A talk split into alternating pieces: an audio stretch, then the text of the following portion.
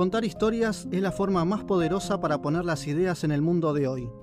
Esas ideas que se olvidan y que se opacan, que tienen que ver con sentimientos y supervivencias.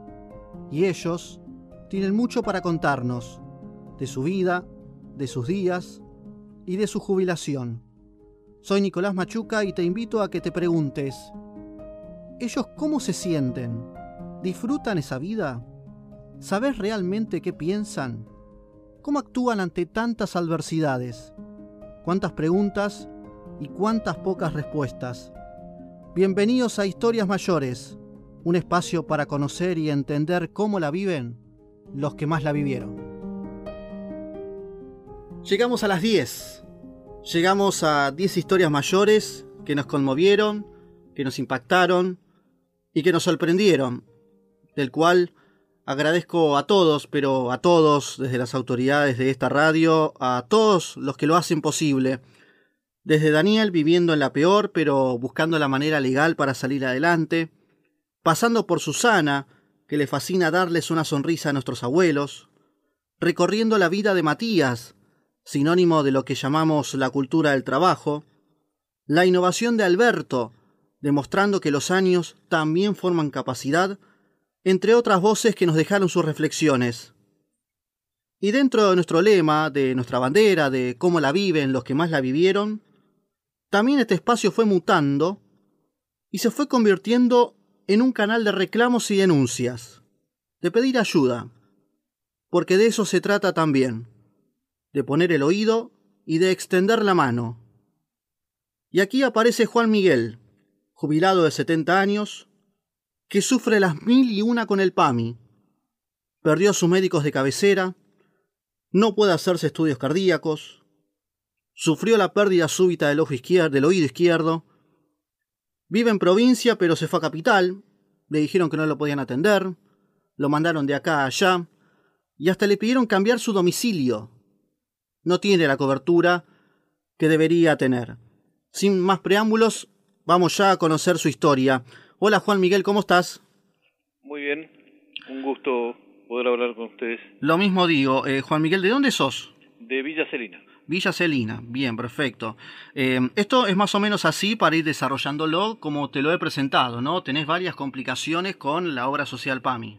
Sí, eh, lo único que yo te corregiría sería que no perdí al médico de cabecera. Ajá.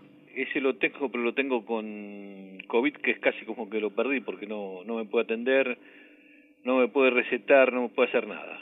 Claro, este, Y después el resto sí, con PAMI es un es una lucha diaria.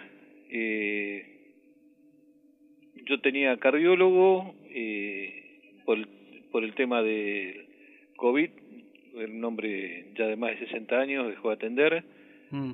vino una cardióloga, atendía bastante bien, un día dice, mira, este, pedí para, estás bastante bien, dice, pero pedí para dentro de dos, tres meses, porque yo ya no vengo más acá, problemas con el pago y demás, este, y bueno, pedí turno después de una semana de estar luchando, pedí turno, y me dieron turno, esto fue en mayo, me dieron turno para el 21 de diciembre. Esto hablamos mayo de este año, ¿verdad? Mayo de este año, sí. A diciembre. A diciembre, siete meses, total en siete meses no te puedes morir. Claro, además eh, vos decís estudios cardíacos que es uno de los eh, estudios principales para los que son miembros de la tercera edad, y aparte vos tenés eh, complicaciones en el sentido de que necesitas una cobertura y una contención.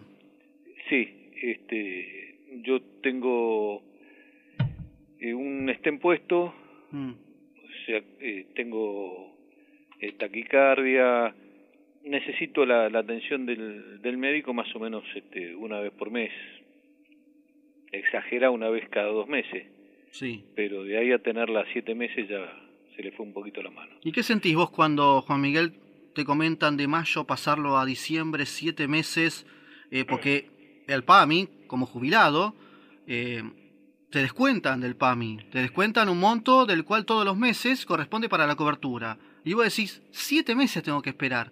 Bueno, ¿qué sentís cuando te comunicaron eso? Y bronca. Eh, mira, yo trabajé dentro de los tantos trabajos que tuve, trabajé en una obra social. O sea, conozco el, paño lo que es de adentro y de afuera. Este, cuando no hay no hay voluntad de, atención, cuando no hay eh, gente que esté capacitada, eh, podés modificar lo que vos quieras, siempre va a ser lo mismo. Le cambias el nombre y siempre vas a tener el mismo resultado. Mm.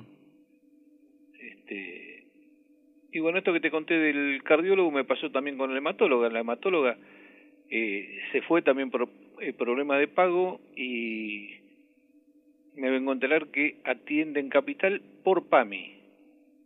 Ajá. Este, entonces agarré y dije, bueno, ya que hace cuatro años que me está siguiendo, este, voy a que me atienda ella. Lógico. No, no se puede porque es de, usted es de provincia y ella atiende en capital. O sea, es como si fueran dos países distintos.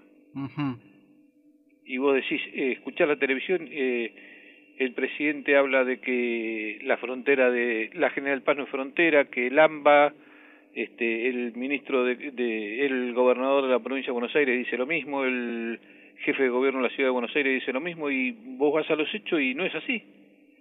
Te dicen que este, en, en esta época de COVID también hay que atenderse del resto de las enfermedades.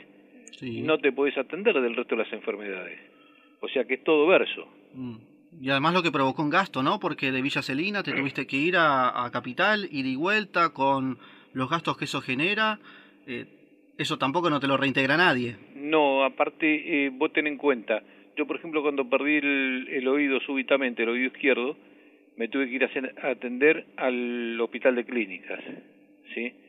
Yo me fui a las nueve de la mañana y volví a las nueve de la noche, eh, sin almorzar, sin tomar nada, y vos decís, pero eh, ¿vale el sacrificio o, tiro la chancleta acá, que es lo que está pidiendo el sistema, que tires la chancleta? Mira eso que, abandones todo. Es que interesante eso que marcás porque los jubilados cobran poco y nada, eh, les cuesta mucho, acá Juan Miguel entrevistamos a muchos de distintas maneras y todos coinciden en lo mismo, es como un denominador común del cual se sienten abandonados, del cual tantos años aportando, ¿para qué? Y hay muchos que o tiran la toalla, como estamos diciendo hipotéticamente, o la luchan o siguen adelante y de alguna manera tratan de salir de las piedras que ponen en el camino.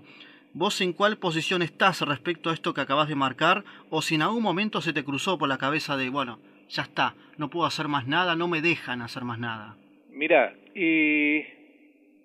muchas veces pensé, no me dejan hacer nada, ¿sí?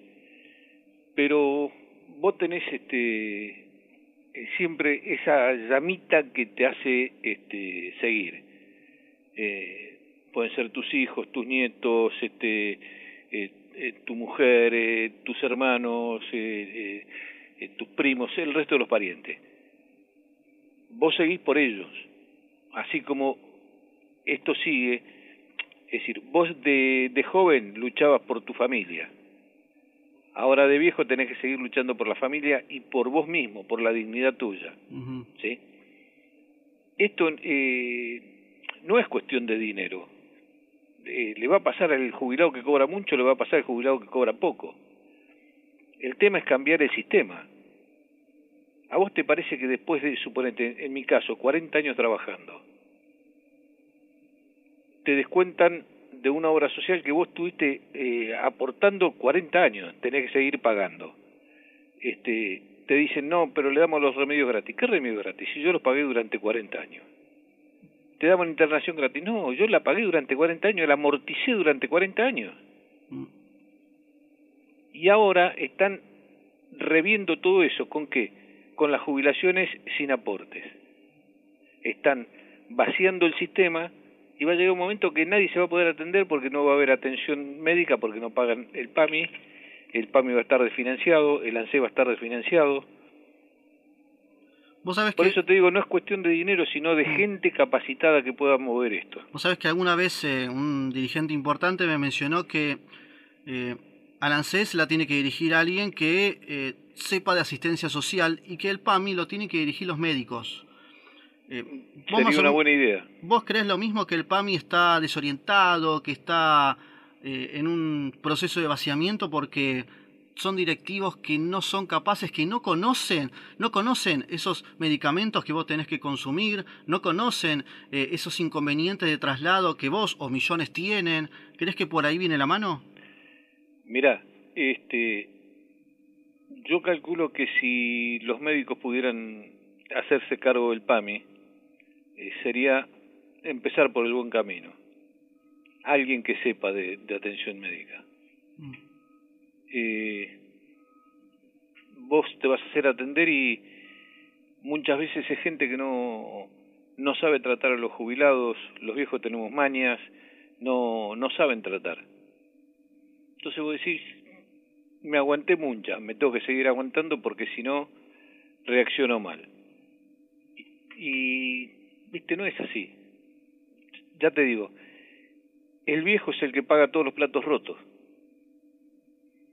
De atención médica, de la jubilación, todo. Eh, a vos no te, no te aumentan porque sos caro.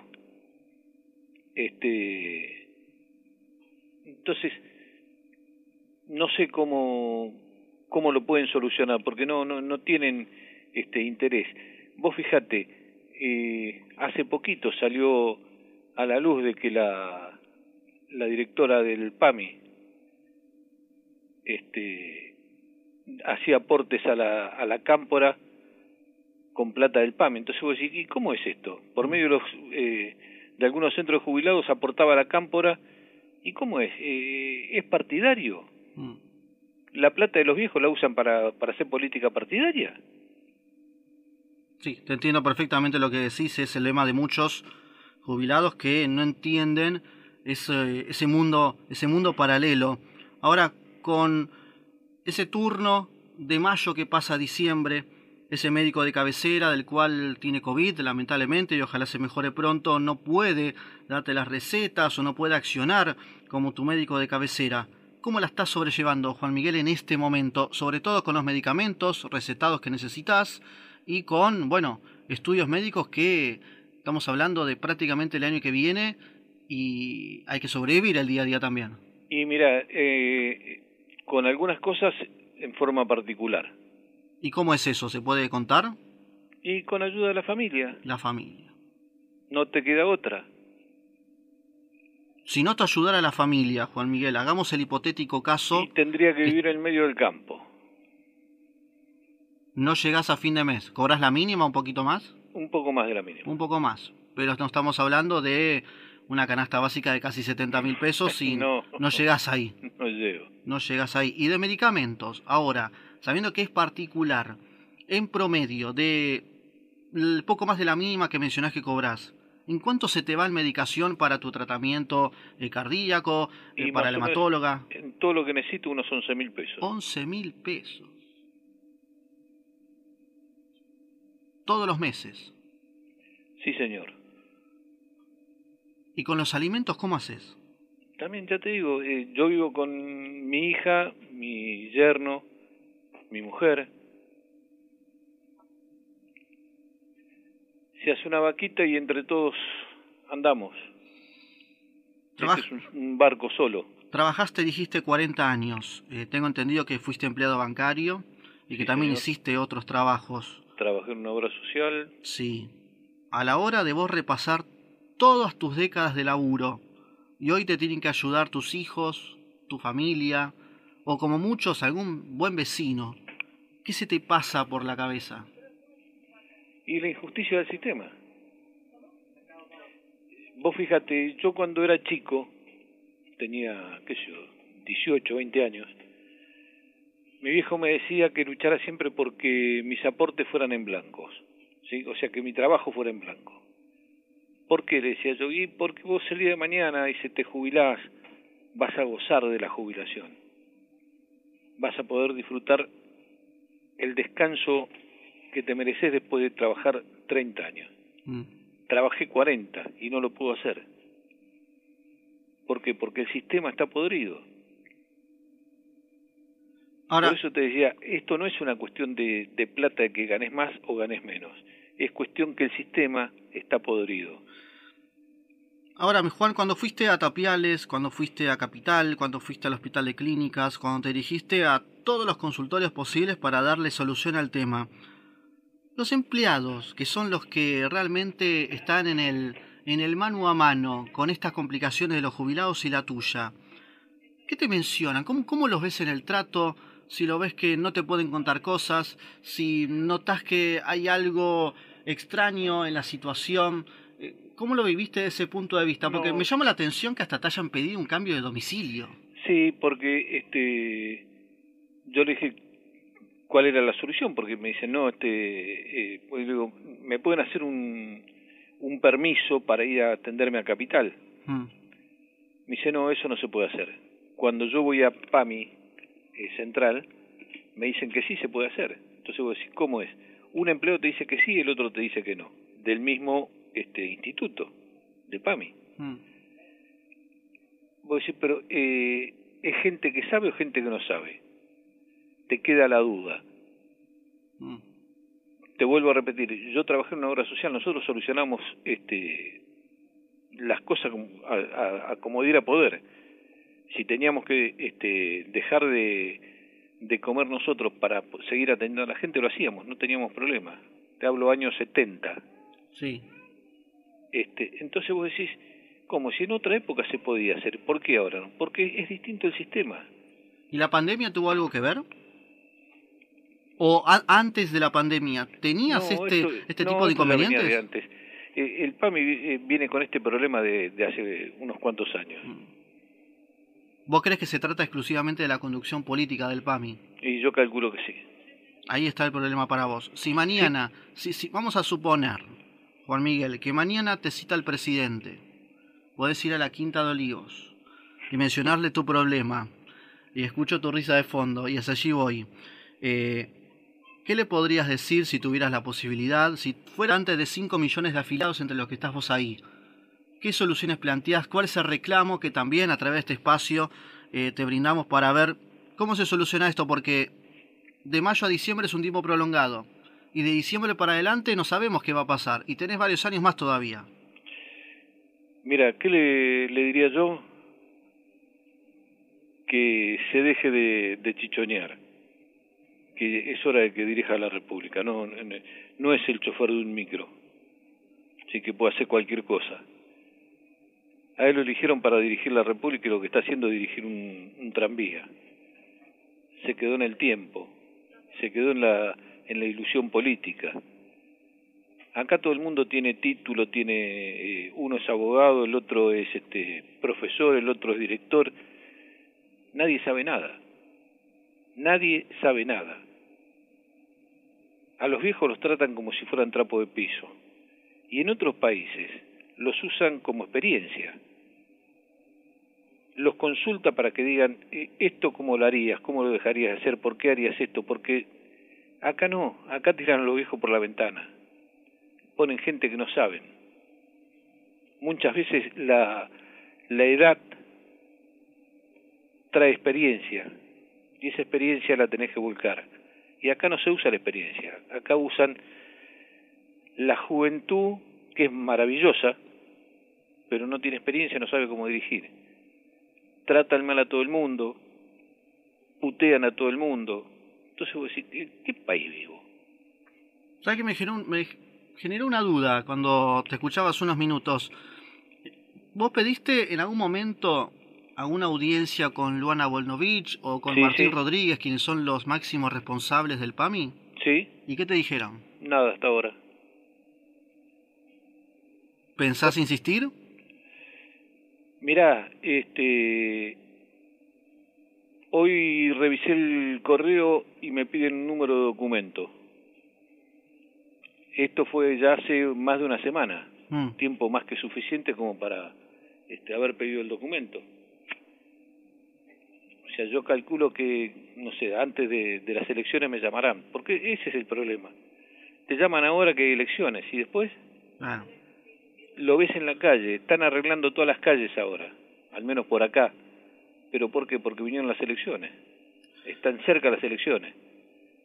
Si no, las calles están rotas, sin luces, llenas de basura. ¿Y, ¿Y cómo es esto?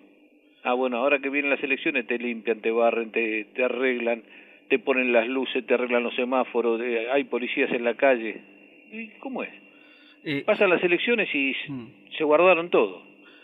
Eh, Juan, primero quiero agradecerte por contar tu historia, pero sobre todo tu inconveniente, porque acabas de convertirte en una de las voces de millones de jubilados que atraviesan lo mismo, ¿eh? acá en Buenos Aires, en Mendoza, en el Chaco o en Ushuaia. Y te voy a dar un minuto, porque esto también es un espacio donde lo escucha mucha gente y también sirve, y es la intención que tengo, de que no solo se cuenten historias, sino que también sirva como un canal de reclamo, para que se escuche, para que el viento llegue. Eh, esa audiencia que te falta con los directivos del PAMI. Tenés un minuto para decirles esto, o que la gente escuche esto, para que te puedan ayudar o para que se pueda solucionar. Juan, el minuto es tuyo. Y yo les diría que empiecen a poner empeño y dedicación en manejar un instituto que cubre a muchísima cantidad de gente. Gente que no tiene opción nada más que atenderse en PAMI y no les dejan la opción de cambiar de obra social. Somos este, prisioneros de un sistema, por lo menos trátennos bien. Los últimos años que la podamos pasar bien, con buena atención médica. Lo demás veremos cómo lo solucionamos, pero por lo menos tener atención médica acorde a nuestra edad. Ojalá se cumpla. Juan, gracias. Gracias, gracias a vos, gracias a vos por este tiempo. Ojalá se pueda solucionar, ojalá el mensaje llegue y que tus tratamientos puedan tener la cobertura que merecen tener y gracias por gracias por estos minutos eh, que sirven, créeme que sirven para muchos que están atravesando esta situación. Te mando un abrazo grande y lo mejor para vos, eh, para lo que venga. Otro y gracias a ustedes por estos minutos que me dieron. Por favor, eh, lo mejor, gracias. Un abrazo.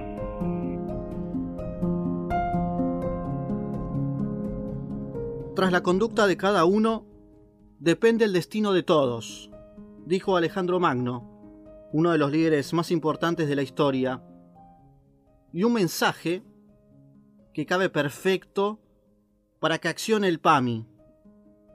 Cambien su conducta. Representan a 5 millones de jubilados. Dialoguen con sus médicos para que no se vayan y no pierdan cobertura. No rompan más convenios porque le destruyen la medicación a nuestros abuelos. Que los directivos de la obra social más grande de Latinoamérica para los jubilados se hagan responsables de su vaciamiento y sobre todo que no hagan de la inoperancia un estilo de vida para el futuro. Ojalá este mensaje sirva y llegue a quienes tiene que llegar. Gracias y hasta nuestra próxima historia.